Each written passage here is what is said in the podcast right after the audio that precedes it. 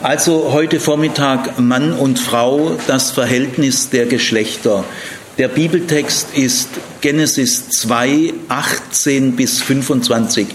Julia, sei mal wieder so gut und komm hierher und lies den Text vor. Und Jahwe Gott sprach, es ist nicht gut, dass der Mensch alleine ist. Ich will ihm eine Hilfe schaffen als sein Gegenüber. Da formte Jahwe Gott aus der Erde alle Tiere des Feldes und alle Vögel des Himmels. Und er führte sie zum Menschen, um zu sehen, wie er sie nennen würde. Und so wie der Mensch die lebendigen Wesen nennen würde, sollte ihr Name sein. Da gab der Mensch allem Vieh und den Vögeln des Himmels und allen Tieren des Feldes Namen, aber für den Menschen fand er keine Hilfe als sein Gegenüber.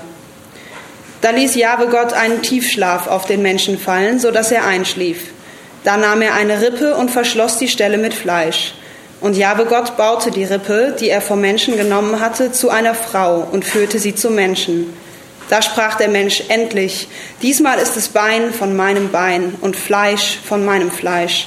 Sie soll Isha, Frau, genannt werden, denn vom Ish, Mann, wurde sie genommen. Darum wird der Mann seinen Vater und seine Mutter verlassen und an seiner Frau hängen, und sie werden ein Fleisch sein. Sie waren nackt, der Mensch und seine Frau, aber sie schämten sich nicht. Dankeschön. Gut, äh, wir beginnen jetzt mit der zweiten Hälfte von Genesis 2. Äh, Genesis 2 hat zwei Hälften, die erste Hälfte von 4 bis 17 und die zweite Hälfte von 18 bis 25. 18 selber ist die Überschrift der zweiten Hälfte, ein besonders wichtiges Wort, weil es nochmal heißt, und Gott sprach. Also es ist jetzt nochmal eine Rede Gottes. Äh, er spricht aber hier nicht direkt zu Adam, er spricht so sozusagen vor sich hin. Also es ist ein markanter Neueinstieg und da merkt man, es beginnt jetzt ein neuer Zusammenhang, der bis zum Vers 25, dem letzten Vers geht. Und sie waren nackt, der Mensch und seine Frau, aber sie schämten sich nicht. Das ist der Höhepunkt der Schöpfung. Es beeindruckt immer wieder, wenn ich Schülern sage, achte, neunte, zehnte Klasse, Hauptschüler, Realschüler, schreibt mal euren eigenen Schöpfungsbericht, stellt euch mal vor, ihr seid Gott und jetzt, oder ihr, ihr, ihr wollt mal die Schöpfung beschreiben, also stellt vor, ihr seid Gott, ist nicht gut, kann sich ja keiner. Nee, ich sage, also schreibt mal, schreibt ihr mal euren Schöpfungsbericht und überlegt euch den letzten Satz. Der letzte Satz sollte ein Höhepunkt sein, gell? Und dann habe ich schon irre gute Sätze gehört, als letzter Zielpunkt, Höhepunkt der Schöpfung. Und dann sage ich also, Leute, hört mal zu, ich lese euch jetzt mal den Originalhöhepunkt vor. Und sie waren nackt und schämten sich nicht. Waren die Schüler jedes Mal beeindruckt. Verdammt, ist das ein guter Satz. Findet, findet jeder Schüler gut. Die haben ein Gespür, dass das, dass das verblüffend ist. Gell? Was ist das Besondere in dieser zweiten Hälfte? Da geht es um die Sozialität des Menschen.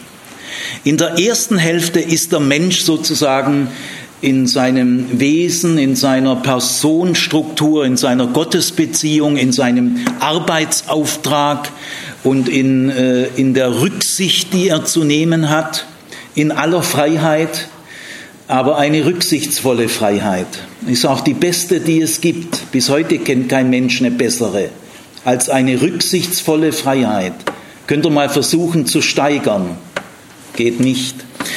Aber jetzt kommt die Sozialität äh, des Menschen. Er ist eingebettet in Beziehungen zum Mitmensch und zur Tierwelt. Und das ist, äh, hat ganz enorme Folgen gehabt, dass in Genesis 2 die zweite Hälfte jetzt speziell ausdrücklich der Sozialität des Menschen gewidmet ist. Im Judentum bis hin zu Martin Buber, ich und du, die großen Sozialkritiker der Neuzeit waren in einem verblüffenden Ausmaß Juden. Karl Marx, Ferdinand Lassalle, die Frankfurter Schule, Horkheimer, Adorno, Marcuse, Trotzki, Rosa Luxemburg, alles Juden, alles Juden. weil sie von diesem Genesis 2 Kapitel her wissen, die Sozialität des Menschen ist wichtig.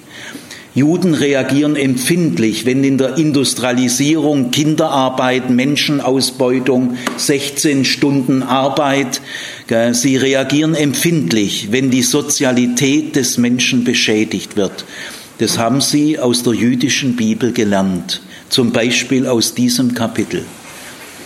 Deswegen ist es kein Zufall, dass 70, 80 Prozent der bedeutendsten Sozialkritiker der Neuzeit Juden sind. Es hängt zum Beispiel jetzt mit dem Text zusammen, den ich jetzt behandle. Also es geht jetzt um die Sozialität des Menschen.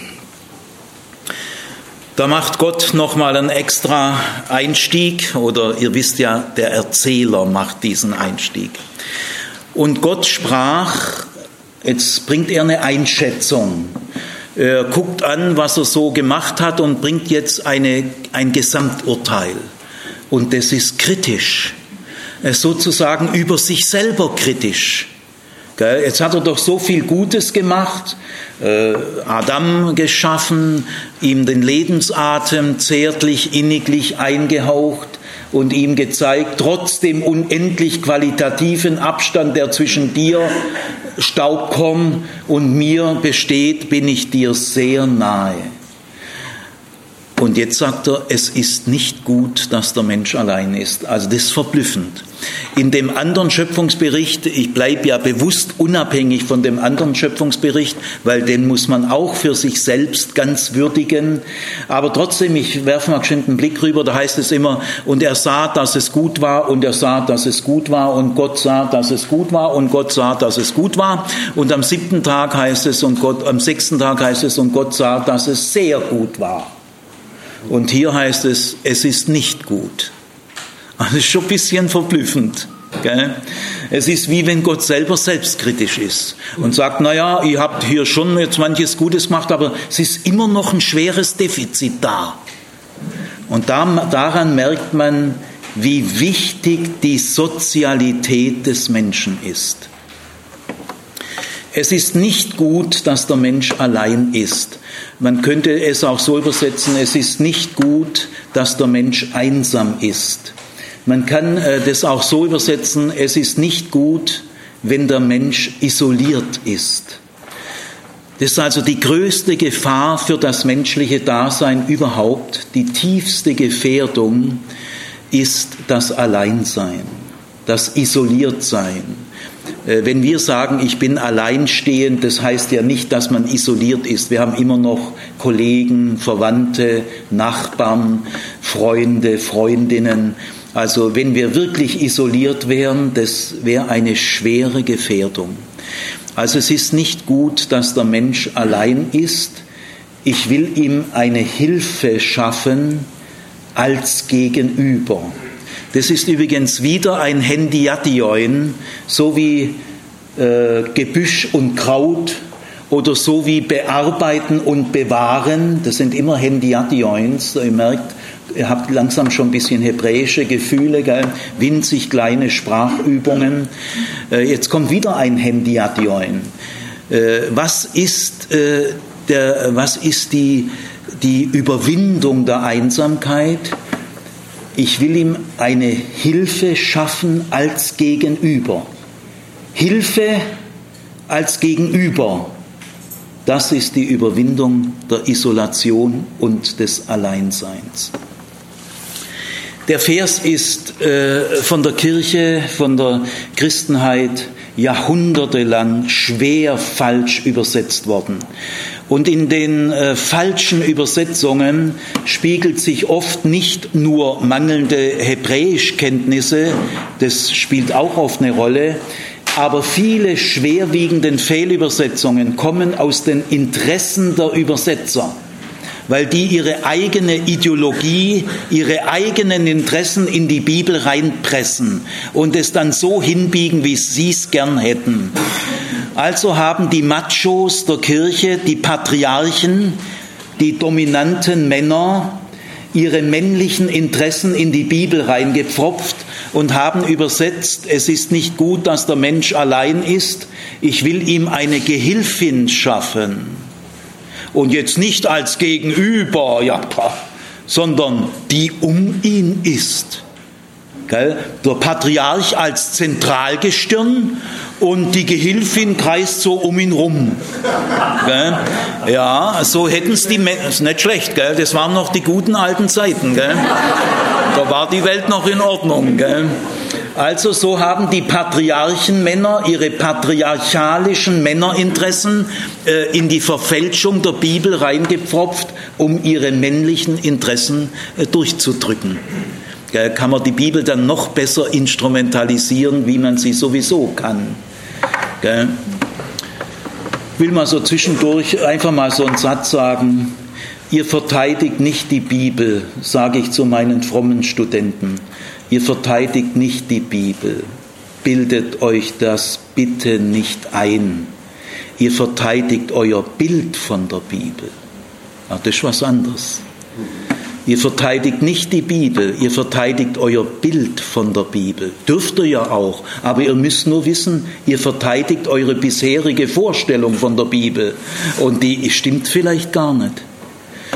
Also, äh, wir verteidigen jetzt nicht die falsche Vorstellung von diesem Vers, sondern wir, das ist eben der Segen. Übrigens, diese Übersetzungskorrektur kommt aus der Universitätstheologie.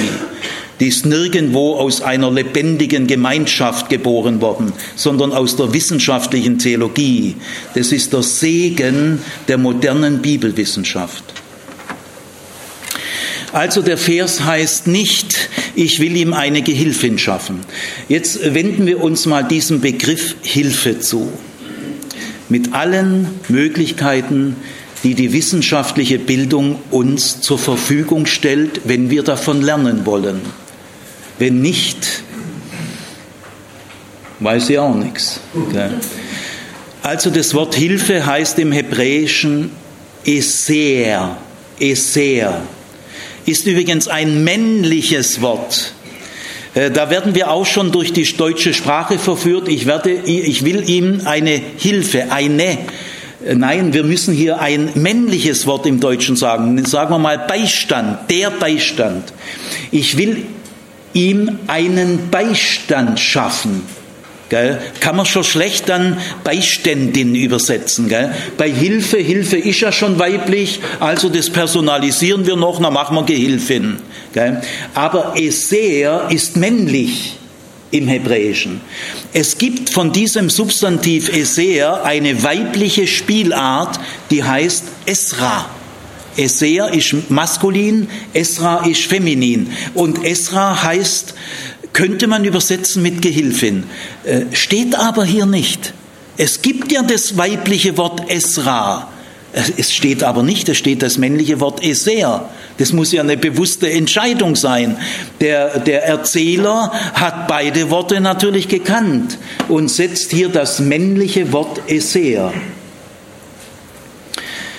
Wir haben leider im Deutschen ein völlig gestörtes Verhältnis zu dem Wort Hilfe.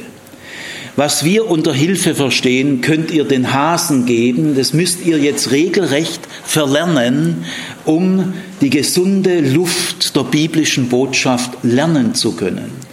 Wir haben nämlich Hilfe, ich sage euch mal ein paar Beispiele, Hilfsarbeiter, Hilfsschule, hat man früher gesagt, zur Sonderschule, Hilfsverben, äh, studentische Hilfskräfte. Ja, das ist so unsere Vorstellung von Hilfe, gell? Hilfsarbeiter. Nein. Nein, die hebräische Vorstellung von Hilfe ist eine ganz andere.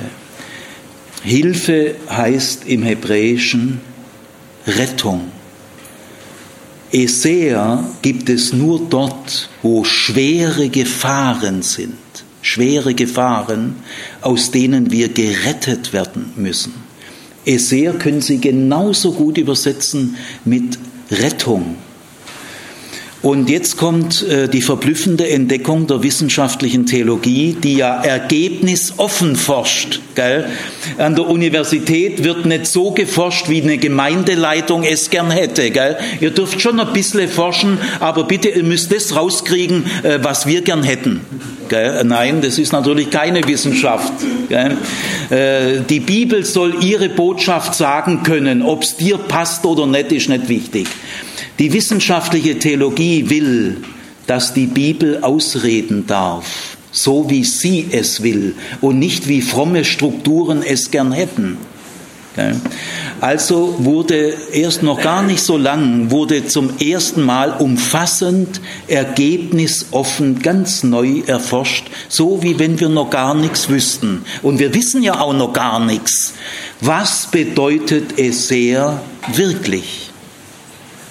So forscht man in der Universität. Jetzt hat man also festgestellt, das Wort Eser kommt über 40 Mal im Alten Testament vor. Ich weiß nicht mehr genau, 42, 43 Mal. Und jetzt kommt die fulminante Entdeckung, die ein Professor für Altes Testament zum ersten Mal gemacht hat, weil er zum ersten Mal so neu und frisch nachgeforscht hat. In jedem Fall, es gibt eine einzige Stelle, die unsicher ist, in 1. Chronika 22, also eine Stelle ist mehrdeutig schillernd, man kann es nicht genau sagen, aber in allen Fällen, die eindeutig sind, in allen Fällen, also sagen wir mal 41 oder 42 Fälle, ist dieses Wort Eser immer auf Gott bezogen. Von Gott kommt mir die Hilfe. Und jetzt ähm, möchte ich mal Julia bitten, äh, die drei Psalmen, es gibt äh, äh, viel mehr Psalmzitate, 10, 15, 18, aber drei habe ich mal ausgewählt. Julia, lies sie mal bitte vor. Das steht immer Esser. Psalm 121, die Verse 1 und 2. Ich hebe meine Augen auf zu den Bergen. Woher kommt mir Hilfe? Meine Hilfe kommt von Jahwe, der Himmel und Erde gemacht hat. Psalm 33, Vers 20. Unsere Seele hofft auf Jahwe. Er ist unsere Hilfe und unser Schild. Um Psalm 70, Vers 6. Ich bin elend und arm. Gott, eile zu mir. Du bist meine Hilfe und mein Erretter. Dankeschön. Du bist meine Hilfe und mein Erretter. Das ist das Gleiche. Also Hilfe ist Rettung. Äh, so hoch ist Hilfe, und da gibt es also christliche Machos, die sagen Gehilfin. Gell? Es gibt auch Bibeltreue, die heute noch da sagen Gehilfin. Und wenn sie es heute verlernt haben, dann nicht, weil sie bibeltreu sind, sondern weil sie irgendwoher endlich von Fachleuten gehört haben, dass das nicht Gehilfin heißt. So langsam spricht sich's rum. Aber ins Spiel gebracht hat das die Universitätstheologie wie tausend andere biblische Entdeckungen auch. Das ist nur eine von tausend. Gut, also in allen Fällen ist es sehr äh, auf Gott bezogen, weil nur der kann mir helfen, von wegen Hilfsarbeiter. Nur der kann mir helfen, der mich aus einer schweren Gefahr und Not retten kann. Der kann mir helfen. So hoch ist Helfen angesiedelt. Und weil das nur Gott kann, äh, weil nur er mein Retter ist, ist dieses Wort Eser bis auf diese Stelle hier für Gott reserviert. Diese Stelle ist die einzige Stelle der Bibel, wo diese, dieses Ehrenprädikat, das sonst nur Gott gehört, dem Retter aus der Not, hier wird es dem Mitmenschen zugebilligt. Äh, von Frau steht hier noch gar nichts. Eser ist ja männlich. Man denkt erstmal gar nicht an eine Frau. Es heißt auch nicht, ich will ihm eine Frau schaffen. Es kommen ja auch erstmal die Tiere. Also hier wird zum ersten Mal ein Gottesprädikat auf den Mitmenschen übertragen. Das ist eine Sensation. Denn die Psalmsätze sind älter wie diese Erzählung. Das heißt, der Erzähler wusste schon, dass Eser bisher auf Gott reserviert war. Der kennt diese Psalmworte, sind da sehr berühmt. Aber hier sagt er, ich will ihm eine Hilfe, der, der unsere Hilfe ist, sagt, ich will dem Menschen eine Hilfe schaffen. Und da meint er nicht sich selber. Das, das ist ein Vorgang. Also der Mitmensch ist auch unsere Rettung. Habt ihr das schon mal begriffen? Schaut ihr eure Mitmenschen so an? Stellt euch mal vor, ihr hättet keine Nachbarn, keine Kinder, keine Vorfahren, keine Kollegen, äh, ihr werdet isoliert. Wieso kann man den Mitmenschen als Rettung bezeichnen? Das ist die beste Bezeichnung, die wir, äh, gibt es aber nur im Judentum. Deswegen die Sozialkritiker der Neuzeit, die Mitmenschen, die in der Kinderarbeit verrecken, das ist auch unsere Rettung. Wir können doch nicht unsere Retter verkommen lassen, ausnutzen, ausbeuten. Das sind doch unsere Retter. Die kann man doch nicht ausbeuten. Ja. Das verdanken wir der biblischen Botschaft, diese Sensibilität. Also, wieso kann, können wir einen Mitmenschen als Retter bezeichnen? Also, dieser, diese Erzählung macht es. Weil der Mitmensch etwas kann, was du nicht kannst. Er kann dich aus deinem Alleinsein befreien. Das kannst du nicht. Du kannst nicht dich aus deinem Alleinsein befreien. Es kann nur der andere. Das Du rettet dein Ich. Du kannst dein Ich nur am Du gewinnen. Und wenn du kein Du hast, geht auch dein Ich verloren. Also der Mitmensch kann dich retten. Er kann deine Einsamkeit überwinden. Äh, du kannst nicht mit dir selber gesellig sein. Wie ein Kind mal gesagt hat, wenn niemand mich lieb hat, dann habe ich mir halt selber lieb ja, es ist schon ein Versuch, aber der führt nicht sehr weit. Also, äh, äh, du kannst nicht mit dir selber gesellig sein. Das ist mal das Erste. Erst jetzt sind wir biblisch. Also ich, ich, es wäre mein größter Wunsch, dass ihr vielleicht im Laufe der Zeit biblisch werdet. Bildet euch aber bitte nicht ein, dass ihr es schon seid weil dann könnt ihr nichts mehr lernen. Wer entwickelt sich am schlechtesten? Die rechthaberischen Leute, die überzeugt sind, dass sie sowieso schon Recht haben. Ja, was wollen die dann noch lernen? Die lernen am wenigsten. Die Leute, die überzeugt sind, dass sie schon Recht haben, entwickeln sich am schlechtesten. Gut, also das war mal der Einstieg. Jetzt äh, der zweite Baustein ist, worauf bezieht sich diese Rettung? Ich sage lieber Rettung statt Hilfe, damit ihr nicht an Hilfsarbeiter und studentische Hilfskräfte und Hilfswerben und Hilfsschule denkt. Also es geht um Rettung. Worauf bezieht sich die? Ja, da haben kirchliche Lehrer gesagt, also mit Gehilfin, gell, äh, worauf bezieht sich die Gehilfin oder die Hilfe? Ja, vielleicht Hilfe bei der Arbeit. Arbeitshilfe. Wir brauchen eine Arbeitshilfe, wir brauchen eine Putzhilfe. Gell. Ja, äh, äh, nein, zum Beispiel zu einem Sklaven oder zu einem Tagelöhner würde man niemals in der Bibel sagen, er hilft. Gott hilft, aber nicht ein Sklave und ein Tagelöhner. Da würde man im Hebräischen und im babylonischen, assyrischen sagen, er dient. Er dient. Tagelöhner dienen, Sklaven dienen, aber sie retten nicht. Also äh, Augustinus hat zum Beispiel gelehrt, ja, Gehilfin, äh, wieso braucht der Mann überhaupt eine Gehilfin? Ja, weil Fortpflanzung kann er nicht alleine machen. Er braucht die Frau als Hilfe zur Fortpflanzung. Auf dem Niveau bewegte sich kirchliche Bibelauslegung. Äh, ohne dass der sich geschämt hat, weil er hat, er hat gedacht, es sei richtig so. Gell? So kann man mit der Bibel umgehen. Gell? So kann man die Bibel manipulieren mit bestem Gewissen. Gell? So einfach ist es nicht zu sagen, ich bin biblisch. Gell? Das ist ein bisschen zu leicht. Also worauf bezieht sich eigentlich die Rettung? Ja, das ist ganz klar vom gesamten Umfeld her. Ich werde es immer wieder dann auch belegen. Es ist für das ganze Leben gemeint, also nicht begrenzt Arbeitshilfe, Fortpflanzungshilfe. Das ist alles entwürdigend äh, sondern es ist Hilfe in diesem hohen Sinn für das gesamte Leben. Da gibt es zum Beispiel einen sehr guten äh, hebräischen Text im Predigerbuch. Das ist der schönste Kommentar zu Genesis 2.18, zu diesem Vers.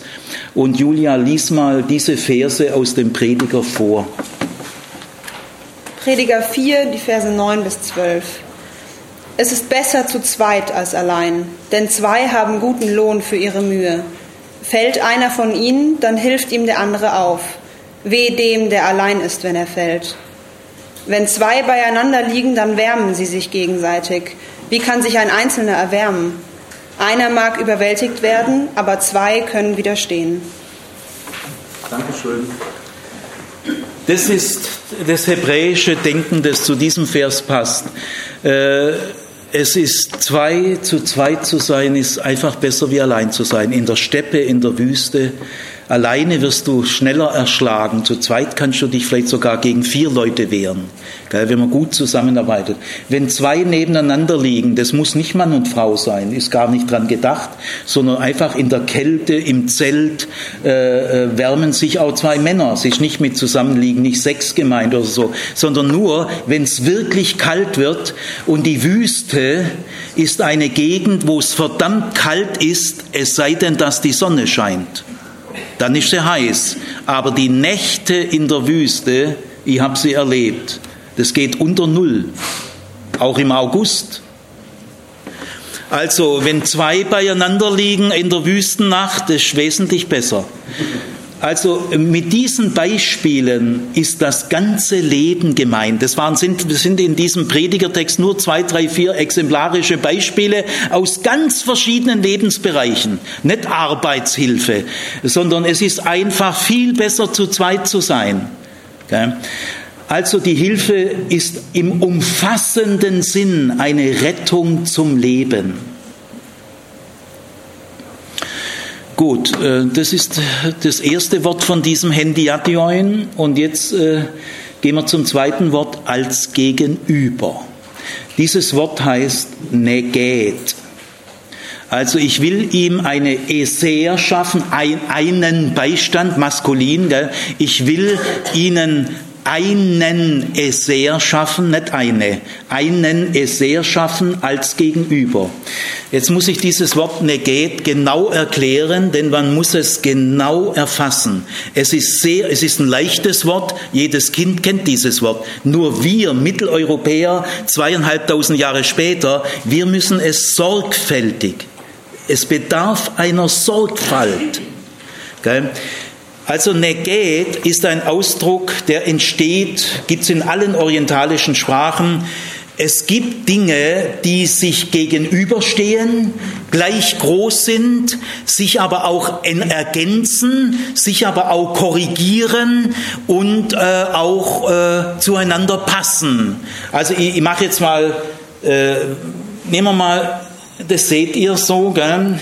das ist irgendein Gegenstand, irgendwas. Ich, ich mache das halt jetzt mal so. Und wenn dann etwas kommt, das so ist, das ist ein Negate. Es steht sich gegenüber, es ist gleich groß, es entspricht sich, es korrigiert sich. Das kann man jetzt hier nicht so sagen, aber es gibt Fälle, wo man sagen kann, nehmen wir mal an, stellt euch mal hier vor, es wäre hier noch ein Finger drin. Gell? Und stellt euch mal hier vor, hier wäre auch noch ein Finger drin. Dann ist es ein Vierkammertor. Das sind so Stadttore von Megiddo oder so. Äh, nein, Megiddo ist ein großes, ein Sechskammerntor. Aber Vierkammertore, Samaria oder so. Da ist hier eine Kammer, hier eine Kammer, hier ist nochmal eine Zwischenmauer, hier eine Kammer, hier eine Kammer und dazwischen kann man in die Stadt reingehen. Also wenn ihr euch jetzt noch so ein Mittelding vorstellt, das ist ein Neget. Also ein Neget ist ein Gegenüber, gleich groß, auf Augenhöhe, ist immer gleich groß im Hebräischen. Das fantasiere ich nicht. Das kann ich über, äh, über äh, bestimmte äh, archäologische Funde, kann man das hundertfach belegen. Eine Get ist also eine Entsprechung, ein Gegenüber. Es ist auch eine Opposition. Äh, es ist ein Gegenüber. In dem Wort Gegenüber steckt das Wort gegen. Gegen dich. Begegnung. Das ist immer ein Gegen. In deinem Inneren kannst du keine Begegnung machen, weil du kannst in dir keinen Widerstand erzeugen. Der muss schon von außen kommen. Deswegen sagt man Begegnung. Und im Jüdischen ist die Begegnung etwas sehr Wichtiges und da steckt immer Gegen drin. Jede echte tiefere Begegnung kann dich ganz schön korrigieren. Also äh, die Rettung kommt nur als Gegenüber. Das ist nicht leicht. Manche weichen aus zu Tieren oder sie nehmen sich asiatische Frauen, also kein Vorurteil, es gibt ja auch tolle Ehen, aber es gibt auch so Männer, die wollen einfach so unterwürfige Frau, die wollen kein Gegenüber, keine Entsprechung. Also in Neget steckt auch drin Korrektur, Spannung, Konflikt. Das ist von der Schöpfung so vorgesehen. Denn leichter gibt es Rettung nicht als auf dem Weg des Gegenübers. Kannst du das leichter machen, da beschäftigst dich mehr mit deinem Hund als mit einem gleichwertigen Gegenüber. Aber gerettet wirst du so nicht. Das heißt also, wenn das Gemeinschaft ist, die uns rettet, nur die Gemeinschaft rettet uns, die ein Gegenüber von mir ist, dann bedeutet es, Gemeinschaft kann niemals sein Dominanz. Oder Vereinnahmung, ich vereinnahme dich. Oder ich tue dich fernsteuern, gell, ganz raffiniert, du bist eigentlich eine Funktion von mir. Gell. Ich besitze dich, ich erdrücke dich. Nein, das ist nicht Negat. Gell. Also jede Gemeinschaft, wo jemand dominiert, unterdrückt, erdrückt, vereinnahmt, besitzen wollen, ist das Gegenteil von Negat. Da gibt es auch keine Rettung. Äh, es ist auch niemals möglich eine Verschmelzung, wie man in der konservativen Christenheit, die so viel voller schwerwiegender Einseitigkeiten ist. Es gibt ja Leute, die meinen, konservativ sei biblisch. Ich bin konservativ, also bin ich biblisch. Also in der Ehe wird man eins. Äh, wir werden zu einer Person. Es gibt noch Eheberatungsbücher, Bovet und andere, die alten klassischen. In der Ehe verschmilzt man zu einer Eheperson. Das hat ja jetzt mit äh, Negat gar nichts mehr zu tun. Gell? Also Gemeinschaft kann nicht verschmelzen sein. Ich habe mal ein Psychologen-Ehepaar getraut, äh, beide waren geschieden und haben aber sich irgendwie dann lieben gelernt nach einer längeren Zeit des Alleinseins. Sie waren Anfang 50, er war Psychotherapeut und sie war Psychologin und ich habe sie getraut und sie haben sich als Motto gegeben, das haben sie mir so bei dem Eheberatungsgespräch gesagt, unser Motto heißt, wir wollen zusammen wachsen. Wir wollen aber nicht zusammenwachsen, sondern wir wollen zusammenwachsen. Und sie haben sich als Bild, das haben sie selber gezeichnet, zwei Tannen, die nicht weit weg voneinander sind, aber es ist ein Abstand. Und die, dieser Abstand bleibt. Sie recken sich dem Licht entgegen, sie wachsen miteinander. Sie wachsen, sie, sie tun zusammen wachsen, aber der Abstand bleibt. Sie tun nicht zusammenwachsen. Also Gemeinschaft kann nicht sein Aufgabe der eigenen Identität. Unterwürfig sein. Komm, sag du, äh, denk du für mich. Gell? Ich, bin, ich bin überfordert, gell? Äh, ich lass jetzt äh, von dir für mich denken. Ja, das ist nicht Negat. Du musst schon deinen Platz einnehmen, deine Rolle spielen. Äh, Gemeinschaft kann niemals heißen, dass du deinen Platz aufgibst und dass du deine Rolle nicht spielst, dass du deine, auf deine Identität verzichtest. Spürt ihr eigentlich die Gesundheit, die hier drin ist?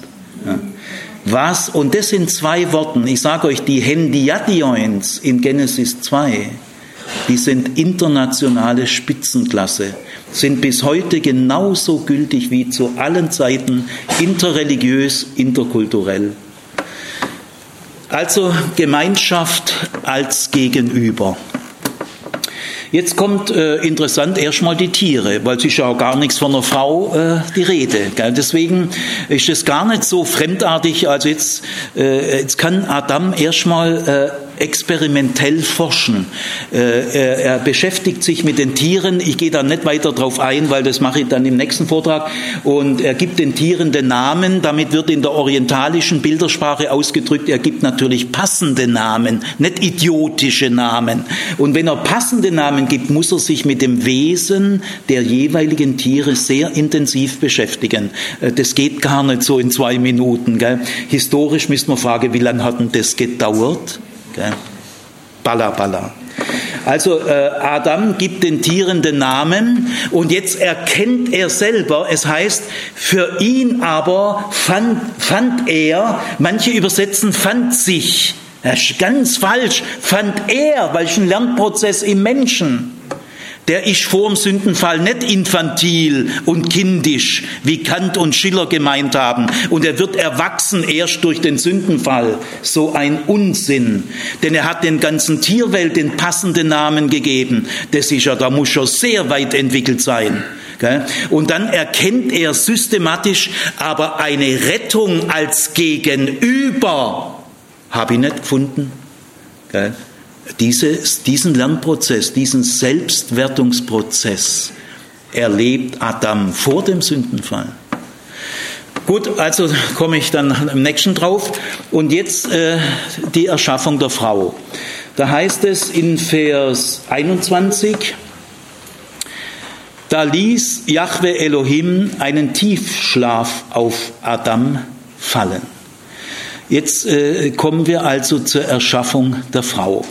Äh, da muss ich jetzt ein paar Vorbemerkungen machen.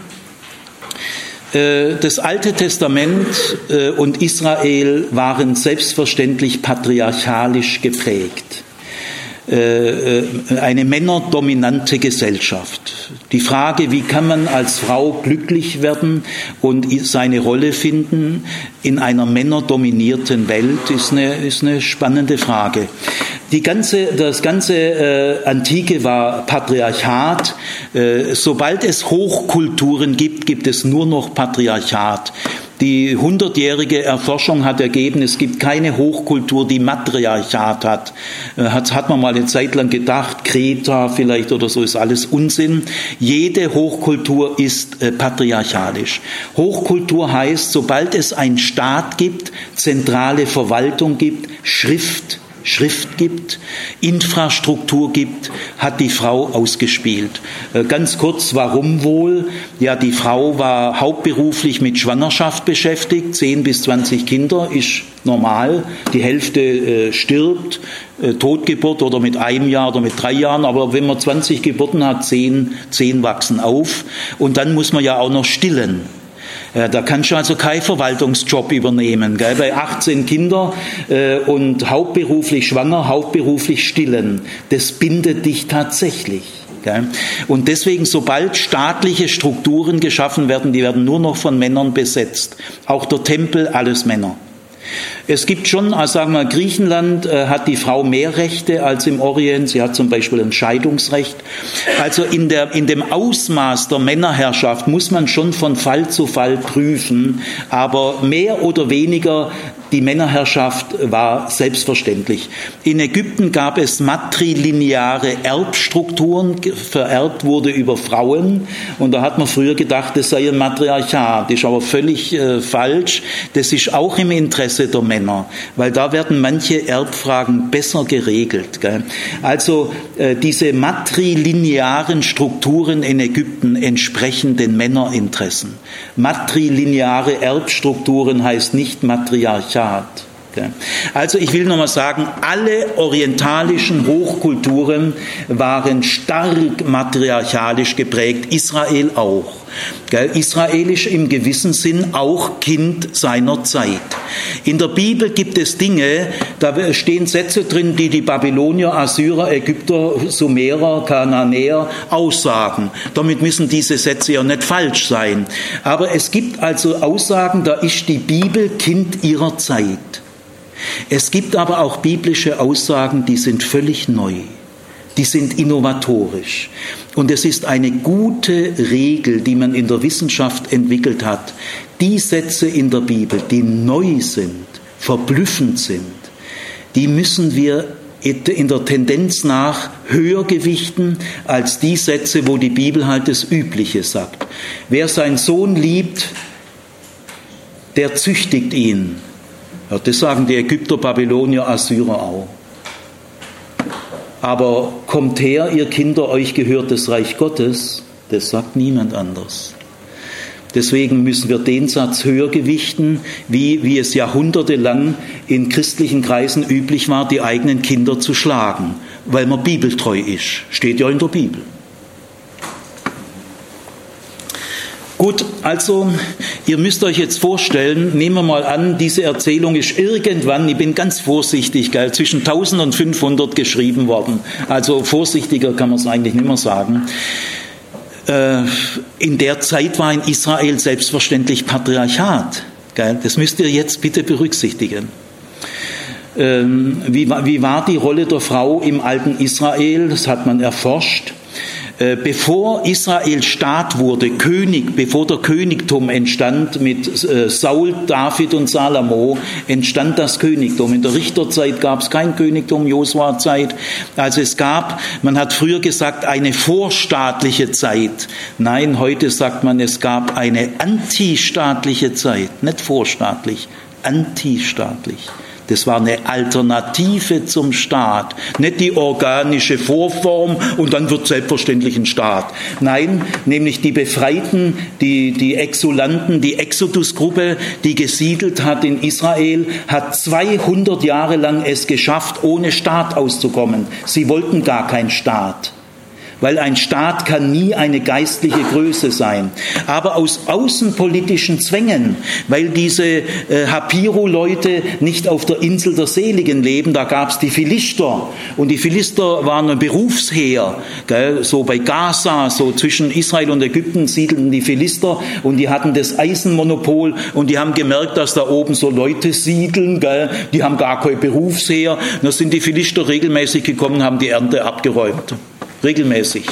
Und da war dann unter den Hapiro-Leuten, unter den Hebräern, kam irgendwann die Erkenntnis, wir müssen uns wehren, äh, sonst sind wir weg. Und dann haben sie Saul gewählt und dann haben sie sich gewehrt. Und so entsteht aus einer außenpolitischen Zwangssituation, so ist halt das Leben. Wenn man auf dieser Erde lebt, da gibt es Zwangssituationen. Und da muss man sich dann manchmal wehren. Und so entsteht der israelitische Staat, gell, vor allem unter David. Und sobald Israel ein Staat wird, haben die Frauen ausgespielt auch in Israel.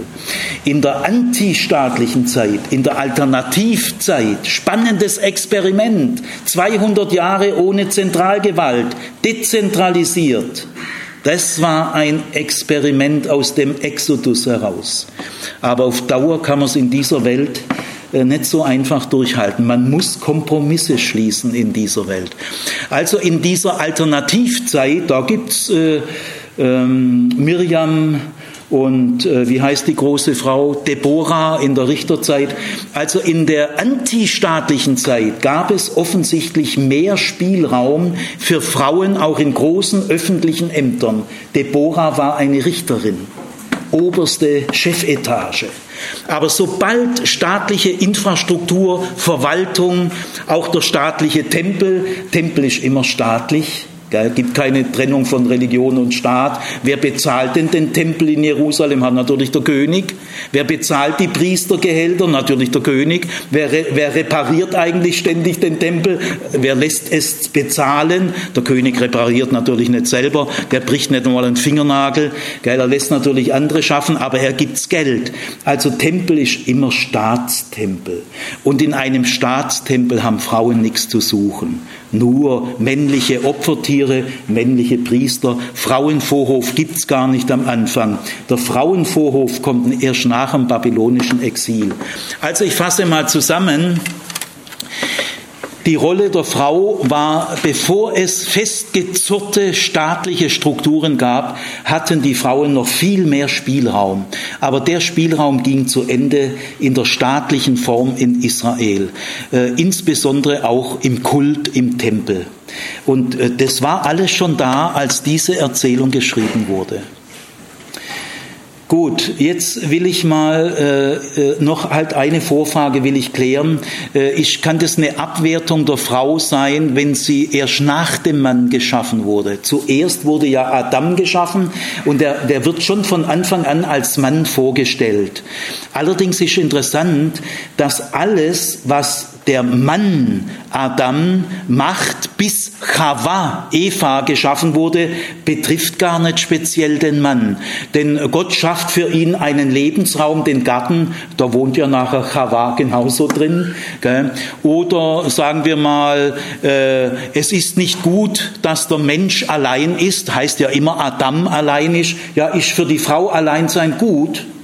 Äh, meint man da, äh, für einen Mann ist halt nicht gut, allein zu sein, aber für die Frau ist eigentlich gut. Nein, natürlich nicht. Gell? Mit Adam ist bis Chava geschaffen wurde, immer auch die Frau schon mitgemeint. Gell? Oder auch, sagen wir mal, von dem Baum der Erkenntnis darfst du nicht essen. Man merkt ja, dass das dann für die Frau auch gilt. Sie sagt ja, wir dürfen von dem Baum nicht essen. Also es gilt auch für die Frau. Und deswegen müssen wir auch annehmen, auch der Auftrag, die Adamat zu bebauen und zu bewahren, gilt nicht nur dem Mann als männliches Wesen, sondern es gilt dem Menschen. Also der Erzähler passt wahnsinnig auf, dass alles, was er über Adam sagt, bevor die Frau da ist, dass das nicht das Männliche betont, sondern das Menschliche. Äh, das Wort Mann, Ish, erscheint erst dann, als das Wort Isha erscheint. Der Mann ist nicht vorher männlich wie die Frau weiblich. In der Begegnung mit der Frau erkennt der Mann, dass er ein Mann ist. Und so ist die Frau ihm von Anfang an Eser, Rettung. Der Mann findet seine männliche Identität in der Begegnung mit der Frau. Man wird sie Isha nennen, denn vom Ish ist sie. Also der Mann wird nicht vorher männlich wie die Frau weiblich. Auch wenn also Adam von Anfang an als Mann gedacht ist, passt der Erzähler verdammt auf. Gut, also ähm, das kann nicht so einfach sein, dass das eine Abwertung ist, dass die Frau erst anschließend erschaffen ist, weil, wie ich gesagt habe, der Erzähler vermeidet es, alles, was bisher über den Adam gesagt würde, gilt alles auch für die Frau. Also äh, da, der passt auf, dass da keine Abwertung ist. Äh, jetzt zweitens muss man sagen, in der Bibel steht oft am Ende das Wichtigste.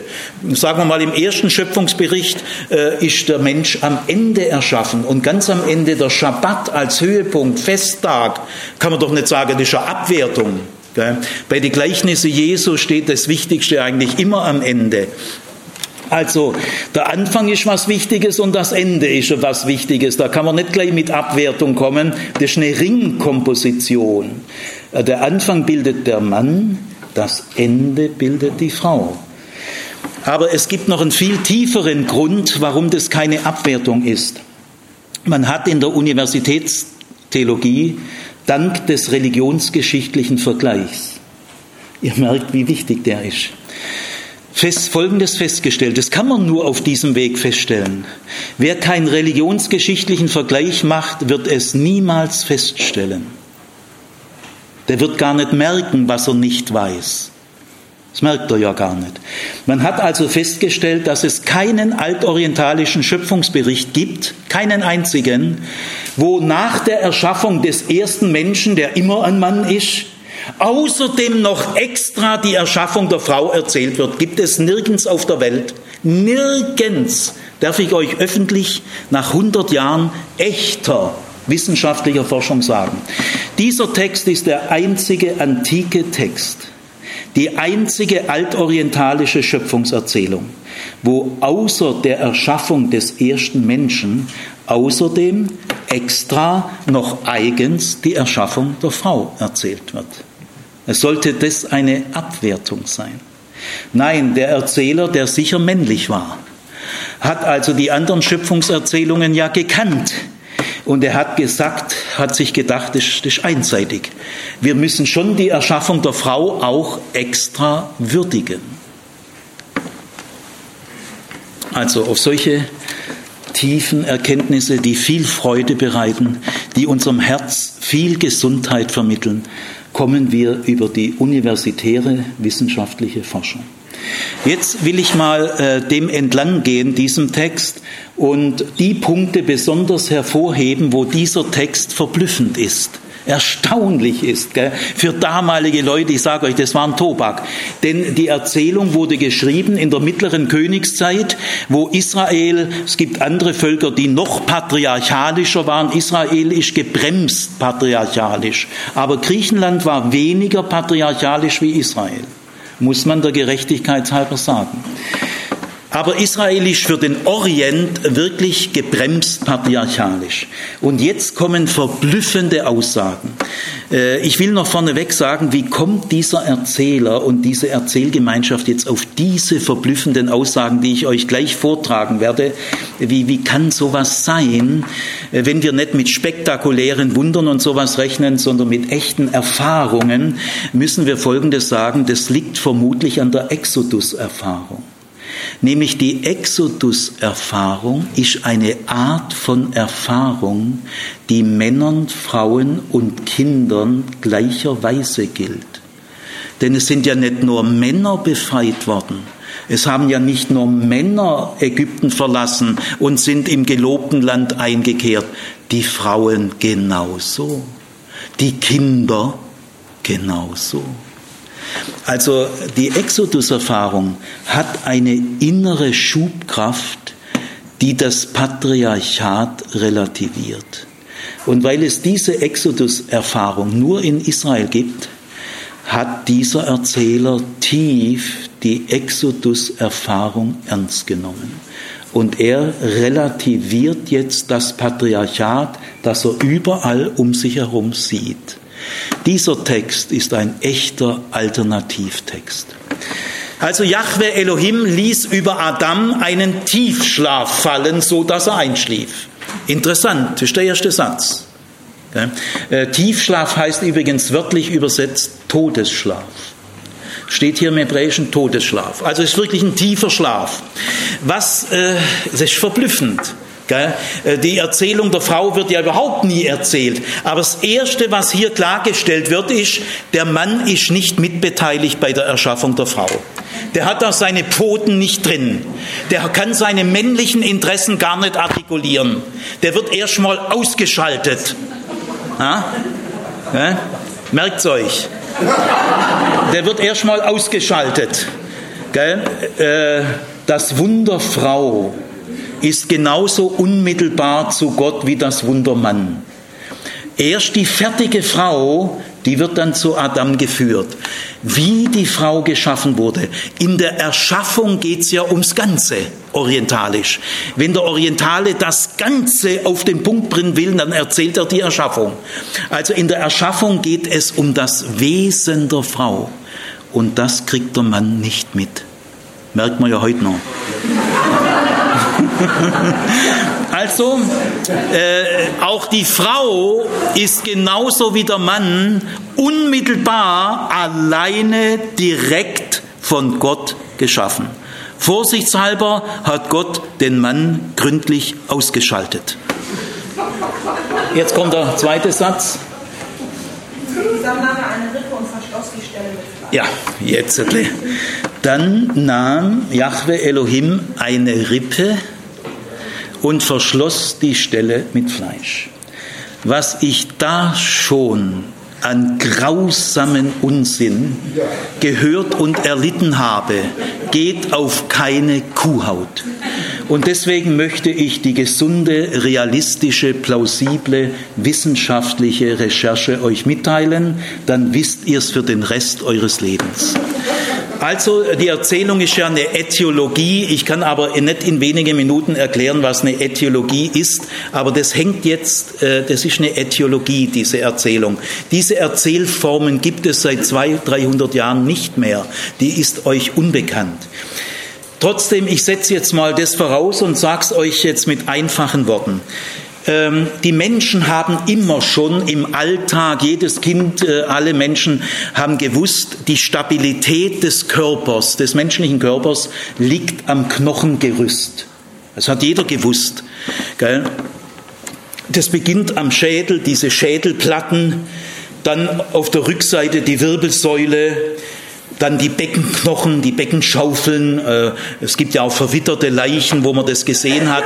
Also Skelette hat, hat jeder immer wieder mal gesehen. Es gab ja viele Kriegstote und so weiter. Also die äh, Oberschenkel, Unterschenkel, es gibt eben Oberschenkelknochen und Unterschenkelknochen und dann die Fußknöchele und dann, ja, jetzt gehen wir mal auf die Vorderseite und dann gibt es Unterarme, Oberarme, Unterarme, Oberarme. Also die Stabilität kommt immer vom Knochengerüst. Von was denn sonst? Und jetzt gehen wir mal auf die Vorderseite. Oben ist ein Brustbein und sind Rippen, aber bloß bis daher.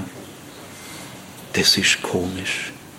Das ist den Menschen immer. Habt ihr mal in Biologie ein Skelett gesehen? Da ist ja richtig ein Krater drin. Die untere Hälfte, Rippe ist hier ein kollektiver Singular, so wie Kraut, Gebüsch, Gell? Im Hebräischen gibt es sehr viel kollektiver Singular. Auch Adam ist ja ein kollektiver Singular. Der Mensch meint natürlich alle Menschen, Menschheit. Gell? Und das ist auch ein kollektiver Singular. Es geht nicht um eine einzelne Rippe. Es wäre ja, es wäre Unsinn. Es geht um die obere Rippenhälfte und das ist jetzt eine echte, elementare Frage der Menschen. Da brauchst du gar nicht so künstliche Spekulationen bringen. Es sind ganz einfache Grunderfahrungen der Menschheit. Wieso hören die Rippen eigentlich hier auf? Der Unterkörper ist ungeschützt. Der ist doch gerade verletzbar. Die Leute haben sich gewundert. Wieso bloß die obere Hälfte? Vor allem beim Mann, der wird ja nicht schwanger, da muss sich's nicht dehnen. Wobei es gibt Käfer, weibliche Käfer, da dehnt sich's einfach. Das ginge schon. Gell? Aber beim Mann muss sich ja gar nichts dehnen. Und gerade der Mann geht ja in den Krieg und dann kriegt er eine in der Bauch. Also man fragt sich, wo ist eigentlich die untere Hälfte? Und die ist ja wirklich mit Fleisch verschlossen und er füllte es wieder auf mit Fleisch. Also jeder Mensch, der ein Skelett sieht, sagt, der Mensch hat einen Krater. Ja, das, ist, das ist die äthiologische Grunderfahrung. Und jetzt passt auf, von dieser Grunderfahrung, die natürlich jeder Mensch hatte, ich bin bei was ganz Einfachem, Plausiblen. Ihr braucht keine verrückten Spekulationen. Könnt ihr jetzt Urlaub machen von euren ganzen verrückten Ideen? Es geht um eine orientalische Alltagserfahrung, die jeder kennt, die auch jeden beschäftigt hat. Wieso keine Rippen im Unterleib? Ja? Jetzt müsst ihr das Zweite wissen. Es gibt äh, im Orient sehr oft Euphemismen. Euphemismen äh, gibt es bei uns auch, also mir fehlt jetzt, vielleicht fällt mir einer so nebenbei eins, habe ich mir vorher jetzt nicht so überlegt. Ein Euphemismus ist eine versteckte, andeutende Redeweise. Und zwar, Unterleib ist im Orientalischen ein Euphemismus für Erotik, für Sexualität. Denn das hat auch jeder äthiologisch erfahren. Mann und Frau ziehen sich an, aber besonders stark im Unterleib. Da zieht's die mit Macht zueinander. Habt ihr das auch schon mal erlebt? Gell? Wie, wie der Unterleib äh, sich aneinander reckt. Gell? Da ist irgendein Sog. Ja, das ist ja klar, weil das ist aus dem Unterleib vom Mann erschaffen. Deswegen zieht da, da gehören die auch zusammen. Und deswegen wollen die da wieder zusammen. Gell? Das heißt, Es ist eine wahnsinnig schöne, literarische, saftige, erotische Erzählung. Hier wird die Erotik, der Unterleib steht für Erotik, für Sexualität. Mann und Frau sind erotische Wesen und das ist gut so. Das hat der Schöpfer so gemacht. Hier kommt der Schöpfungsrang der Erotik. Übrigens ohne von Kindern zu reden. Von Kindern ist ja gar keine Rede. Im ganzen Genesis 2 gibt es keine Kinder. Sexualität hat auch Sinn ohne Kinder. Bloß die Kirche erträgt es nicht. Die konservativen frommen Christen müssen immer ihr, ihren Klumpatsch in die Bibel neidrücken. Gott sei Dank hat die Bibel die hundertfache Qualität der Frommen. Deswegen zieht nicht die Bibel auf euer Niveau runter. Zieht euch zum Niveau der Bibel hoch. Da müsst ihr aber eine Weile ziehen. Hm?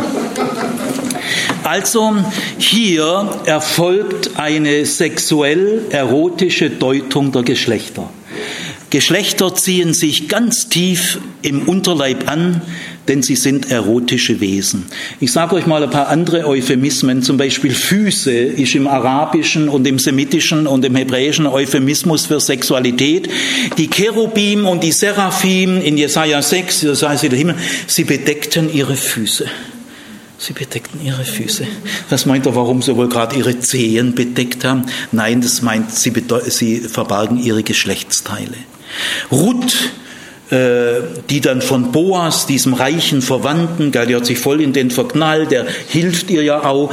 Ruth legte sich zu den Füßen von Boas. Was schnuppert die wohl bei der Zehe rum?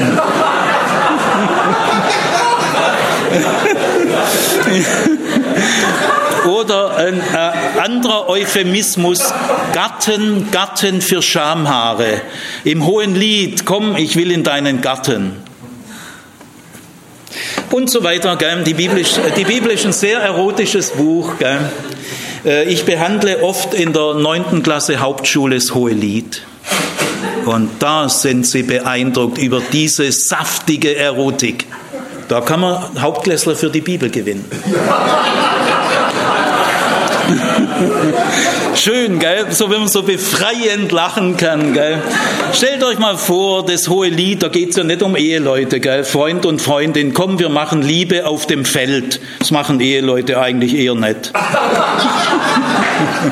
Also ich, ich will euch nur sagen, falls ihr wirklich biblisch werden wollt, Überlegt euch gut, überlegt euch gut, ob ihr wirklich biblisch werden wollt.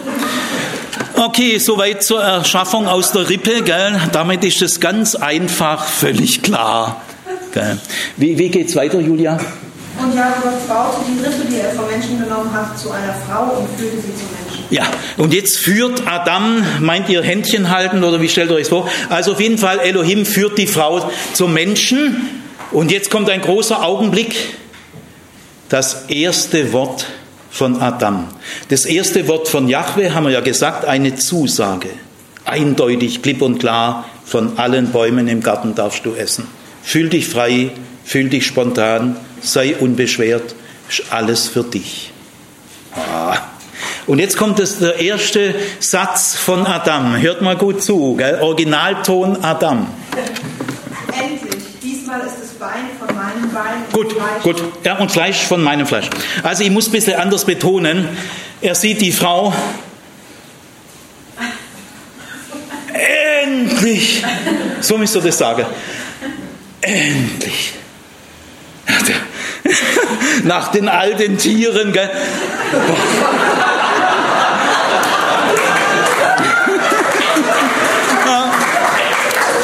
Der Mann ist begeistert. Das ist ein Positiverlebnis. Überbitten und verstehen. Überbitten und verstehen. Der Typ ist erleichtert, begeistert. Und jetzt passt auf, was man äh, nur erkennen kann, wenn man sehr gut Hebräisch kann. Dieser Satz ist poetisch. Und zwar ist der einzige Satz, der poetisch ist, aber dieser Satz. Der hat genaue Hebungen und Senkungen. Es gibt ja Daktylen, Tropheus und so weiter. Im Hebräischen ist Lyrik nicht Reimen. Die Araber reimen nicht. Die Semiten reimen nicht. Reim ist was Europäisches. Sondern äh, äh die arabische Lyrik, die semitische Lyrik ist nur rhythmisch regelmäßige Hebungen und Sentrungen. Und dieser Satz ist poetisch. Er hat ganz regelmäßige, nur dieser Satz. Das heißt, in der Begegnung der Geschlechter erwacht die Sprache zur Poesie. Der erste Satz von Adam ist Kunst, Begeisterung, endlich. Und dann, das ist Bein von meinem Fleisch. Äh, wie heißt das nochmal genau?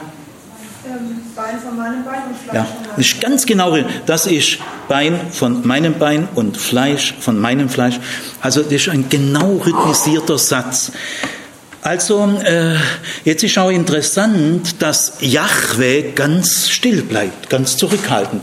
Er, er, führt die Frau dem Mann zu und jetzt tut er ihn gar nicht bevormunden. Es soll wirklich seine Reaktion sein. Äh, Jahwe hätte ja auch sagen können, du Adam, guck mal, ich habe da was geschaffen. Äh, das ist eine Frau, ist sie nicht süß?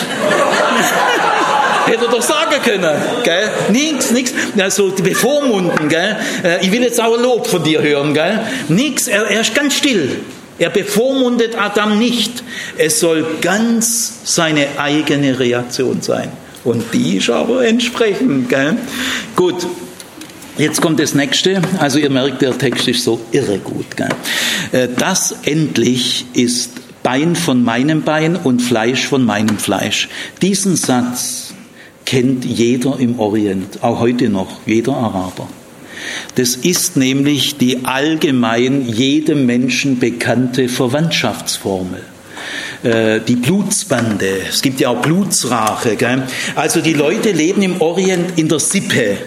Und die Sippenmitglieder, für die gilt, das ist Bein von meinem Bein und Fleisch von meinem Fleisch. Das gilt für Männer und für Frauen. Deswegen kann das keine Abwertung von einer Frau sein, weil die Verwandtschaftsformel gilt genauso auch für Männer.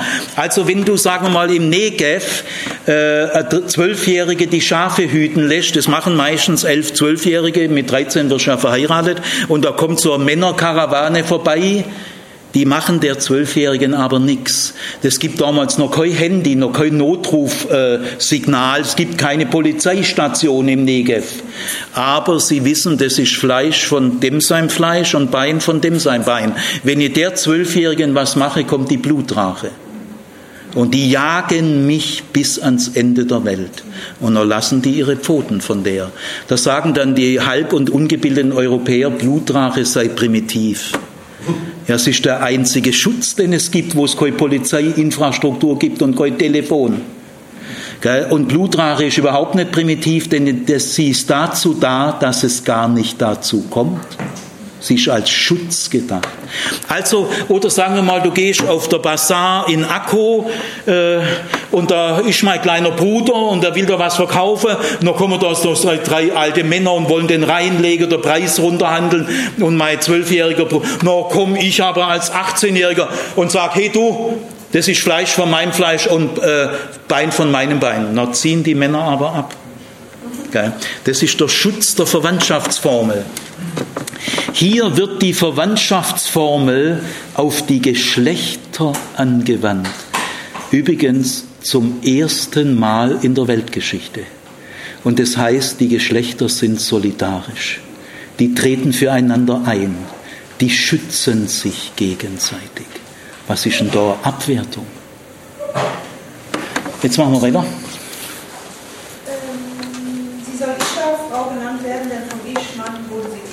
Ja, im Anblick der Frau erkennt der Mann sich als Mann. Das ist nicht Arbeitshilfe und ist auch nicht Fortpflanzungshilfe. Das ist Identitätshilfe. Das ist Rettung, Esea. Ja. Weiter. Darum wird der Mann seinen Vater und seine Mutter verlassen und an seiner Frau hängen und sie werden ein Fleisch Ja, hängen heißt so viel wie anleimen, kleben. Das ist da ist Leidenschaft drin, Saft, Leim, Kleb, gell, Leidenschaft. Ist, äh, der Mann wird an seiner Frau kleben. Gell, äh, äh, äh, und er wird Vater und Mutter verlassen. Übrigens, eine größere Emanzipation gibt es doch gar nicht. Was meint ihr, wie viele Studentinnen und Studenten bei mir an der PH bereits innerlich ihren Vater und Mutter verlassen hat? Diese Muttersöhnchen und Mamasöhnchen, Hotel Mama. Gell? Und da sagt der Schiller unter Kant, vor dem Sündenfall war Adam infantil und kindlich. Ja, erwachsener kannst du gar nicht sein, als wenn du Vater und Mutter verlässt. Übrigens historisch, Adam, wenn man historisch nimmt, hat doch gar kein Vater und Mutter. Das wäre aber ein Blödsinn. Wenn, wenn Gott ausgerechnet dem einzigen Mann, der keine Vater, der weiß doch gar nicht, was Vater und Mutter ist, dass er dem sagt, der Mann wird Vater und Mutter verlassen. Balla, balla. Nein, hier geht es wirklich um, um, tiefe, allgemeine, grundsätzliche Lebenswahrheiten. Gell? Also wenn ich eine bestimmte Deutung aus Trauer ablehne, aus Trauer, weil ich weiß, wie viel Enge und Engstirnigkeit daraus kommt. Ich lehne, ich lehne das nicht zum Firlefanz ab, sondern aus tiefer Trauer. Ich lehne es deswegen ab, weil es tausendfach dem Text nicht entspricht. Das sind doch echte Argumente. Es gibt eine Form der Lüge, die heißt, ich will es nicht wahrhaben. Ich will das einfach nicht wahrhaben. Das ist auch eine Lüge. Man komme mir nicht mit Argumenten, ich habe schon meine Meinung. Ja, so geht's nicht. So, geht, so kommt ihr nicht weiter. Zumindest nicht in Worthaus. Also, äh, der Mann wird Vater und Mutter verlassen. Jetzt, der Satz ist, der, den gibt's nie wieder im ganzen Orient. Nie wieder. Nur an dieser Stelle. Der, dieser Satz ist eine Ohrfeige fürs Patriarchat. Er meint, die Leute waren mutig, denn niemals hat in Israel ein Mann Vater und Mutter verlassen. Niemals, macht keiner. Sondern wenn man heiratet, muss immer die Frau Vater und Mutter verlassen. Schon auch in Israel seit Jahrhunderten. Und sie ist auch nach diesem Text so weitergegangen. Gell? Gleichnis von den törichten Jungfrauen. Gell? Bei der Heirat wird in der Nacht in einem Fackelzug die 13-, 14-jährige Braut in die Sippe des Mannes integriert. Der Mann hat keine Lust, seine Sippe zu verlassen. Aber hier eine Ohrfeige. Gell? Dieser Satz ist Utopie. Er ist niemals verwirklicht worden in der Antike. Aber so steht er da. Das ist Gottes Wille. Und so wie es hier zugeht, das ist nicht Gottes Wille. Nämlich nach dem Sündenfall heißt es, und der Mann wird über dich herrschen. Und nach dem Sündenfall gibt der Mann Eva einen Namen wie den Tieren aber vorher nicht. Weil Isha ist ja kein Name, er sagt ja auch zu sich Ish. In der ursprünglichen Schöpfungsordnung Gottes gibt es keine Dominanz des Mannes über die Frau. Patriarchat ist die Folge der Sünde. Und da heißt es in den kirchlichen Übersetzungen, und der Mann soll über dich herrschen. Ja, das täte den Männer so gefallen. Nein, es heißt im Hebräischen, er wird über dich herrschen, nicht er soll. Er wird leider wegen der Sünde. Patriarchat ist Sünde nach dieser Erzählung. Gut, äh, also die Frau ist so wichtig, gell? die Geschlechter, die Anziehungskraft von Ehe ist hier überhaupt keine Rede. Null. Die Kirche hat das gleich mit ihrem Eheinstitut verbunden. So hätte, sind die kirchlichen Interessen und die regieren über die Bibel. Die Bibel wird ganz klar kirchlich instrumentalisiert. Volkskirchlich, staatskirchlich, freikirchlich. Wird alles die Bibel manipuliert. Um Ehe geht's hier gar nicht. In Genesis 2 gibt es überhaupt keine kulturelle Institution, weil jede kulturelle Institution unterliegt dem historischen Wandel. Und deswegen steht hier gar nichts von einer gesellschaftlichen Institution, auch nicht von der Institution Ehe. Die Anziehungskraft der Geschlechter ist eine Schöpfungskraft. Wie dann die einzelnen Kulturen des kulturell-institutionell regeln, der steht auf einem ganz anderen Blatt. Dieser Text hat 0,0 mit Ehe zu tun. Da muss man schon schwer bibelfremd hier manipulieren. Jetzt versucht doch mal die Bibel ernst zu nehmen, auch gegen euch. Aber interessant ist schon für alle Zeiten, die Frau ist wichtiger als die Eltern.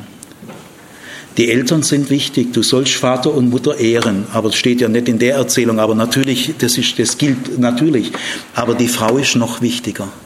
Es gibt Männer und es gibt Frauen, die im Konfliktfall stellen sie sich auf die Seite der Eltern gegen die eigene Frau. Ich habe meine äh, Mutter ein einziges Mal des Hauses verwiesen als sie meine Frau unflätig schlecht, leicht beschimpft hat, da habe ich meine eigene Mutter des Hauses verwiesen, weil ich wusste, jetzt muss ich Vater und Mutter verlassen und an meiner Frau hängen. Wir müssen alle, früher oder später, wenn wir erwachsen werden sollen, Vater und Mutter verlassen.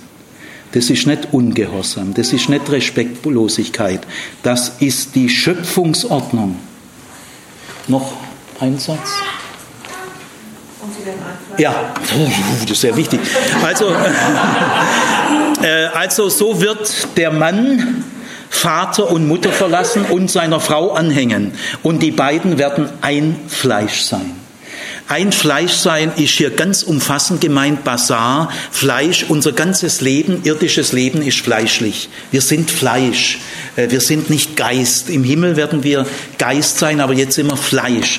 Fleisch ist hier nicht fleischlich äh, sexuell, wobei das Sexuelle natürlich hier mit gemeint ist, aber es heißt eine umfassende Lebensgemeinschaft sein. Dieses Einssein hat die, die altmodische, traditionelle, konservative Eheideologie gesagt, da werden wir eine Eheperson. Also Bovet hat sich auf diese Formulierung, wir werden ja ein Fleisch sein. Ja, wo bleibt jetzt Neget? So kann ein Fleisch sein, nicht gemeint sein, dass die Überschrift Vers 18 neget als ein Gegenüber. Nein, ein Fleisch sein meint hier eine Lebensgemeinschaft sein, nicht zu einer Person werden. Eine Umfass, sie werden einen, einen Lebenszusammenhang bilden mit Einschluss der Sexualität. Das heißt aber nicht, und sie werden Kinder haben. Es heißt auch nicht, sie werden heiraten. Steht nicht da. Und dann will ich ganz kurz diesen wunderschönen Abschlussvers, Sie schaffen jetzt leider nicht, vielleicht, ich versuche ihn irgendwo nachzuholen. Und sie waren nackt und brauchten sich trotzdem nicht zu schämen. Jubilate, Halleluja. Äh, nackt sein heißt ganz offen sein. Ganz, nicht körperlich nackt, sondern auch seelisch nackt. Es gibt sehr viele Nudisten, sehr viele Stripper, die sind aber seelisch ganz verborgen aber seelisch offen sein. Wir schämen uns doch oft. Jetzt kommt am Schluss das Scham, die Scham, das Schamgefühl. Äh, man hat heute äh, tiefenpsychologisch erkannt, das Schamgefühl sitzt tiefer als das Schuldgefühl. Und deswegen kommt der Satz vor dem Sündenfall. Zwischen zwei und drei Jahren schämen wir uns. Wenn ein Fremder kommt, weg. Man schämt sich, dass man da ist. Es ist ein ganz tiefes Gefühl, das Schamgefühl. Das Schamgefühl erwacht zwischen zwei und drei Jahren, das Schuldgefühl erwacht zwischen drei und vier Jahren. Das Schamgefühl ist tiefer. Wir schämen uns doch alle schlechter Gedanken. Stellt doch mal schlechter Taten und es ist uns dann peinlich, wenn es rauskommt. Ich schäme auch. Äh, fast. Gut, muss ja nicht jeder wissen. Gell? Also wir schämen uns immer wieder schlechter Taten, schlechter Gedanken gell? und dann verhüllen wir uns. Gell? Warum äh, schämen wir uns eigentlich? Ja, weil es uns peinlich ist, wenn es rauskommt. Wir haben die Angst vor dem Durchschaut werden, weil wir wissen, was passieren würde, wenn es herauskommt. Ah, das wäre ein gefundenes. Ich bin froh, dass ihr nicht alles über mich wisst. Es gibt schon Dinge, da schäme ich mich. Und da möchte ich nicht, dass das in der Öffentlichkeit bekannt wird. Die Geheimdienste arbeiten alle mit diesen Erpressungen. Äh, du kannst jeden Menschen dieser Welt familiär, geschäftlich, politisch fertig machen, indem du bestimmte schämenswerte Dinge, die wir alle haben, an die Öffentlichkeit zerrt. Stellt euch mal vor, es würde technisch gelingen, dass die Gedanken öffentlich gemacht werden könnten. Da wären wir alle tot. Und deswegen sagt Kant, der hat auch sehr, sehr viel Gutes, Richtiges gesagt, der Mensch hat ein Recht auf Geheimnis. Privatgeheimnis, Telefongeheimnis, Briefgeheimnis. Wir haben ein Recht auf Geheimnisse. Die, die Geheimdienste, die bauen Kameras noch auf der Toilette ein und im Schlafzimmer. Also äh, sie nutzen das Schamgefühl aus gell, für liederliche Zwecke. Also wir schämen uns alle. Und ich sage euch, wenn wir uns schämen, fühlen wir uns nicht wohl, da sind wir nicht glücklich und wir sind nicht zu Hause. Zu Hause sind wir dort, wo wir uns gar nicht mehr schämen müssen. Wenn die Angst vor dem Durchschaut werden mal ganz weg wäre, stellt euch mal vor, Gott kennt uns ja sowieso, auch auf der Toilette, im Schlafzimmer, in allem. Gell? Er kennt auch die Folterkammern. Also Gott kennt ja sowieso alles von mir und er liebt mich. Vor Gott brauche ich mich nicht schämen. Und das ist die tiefste Heimat, die es gibt. Sie waren nackt, ganz unverhüllt und brauchten sich nicht zu schämen. Das ist das Ziel der Schöpfung.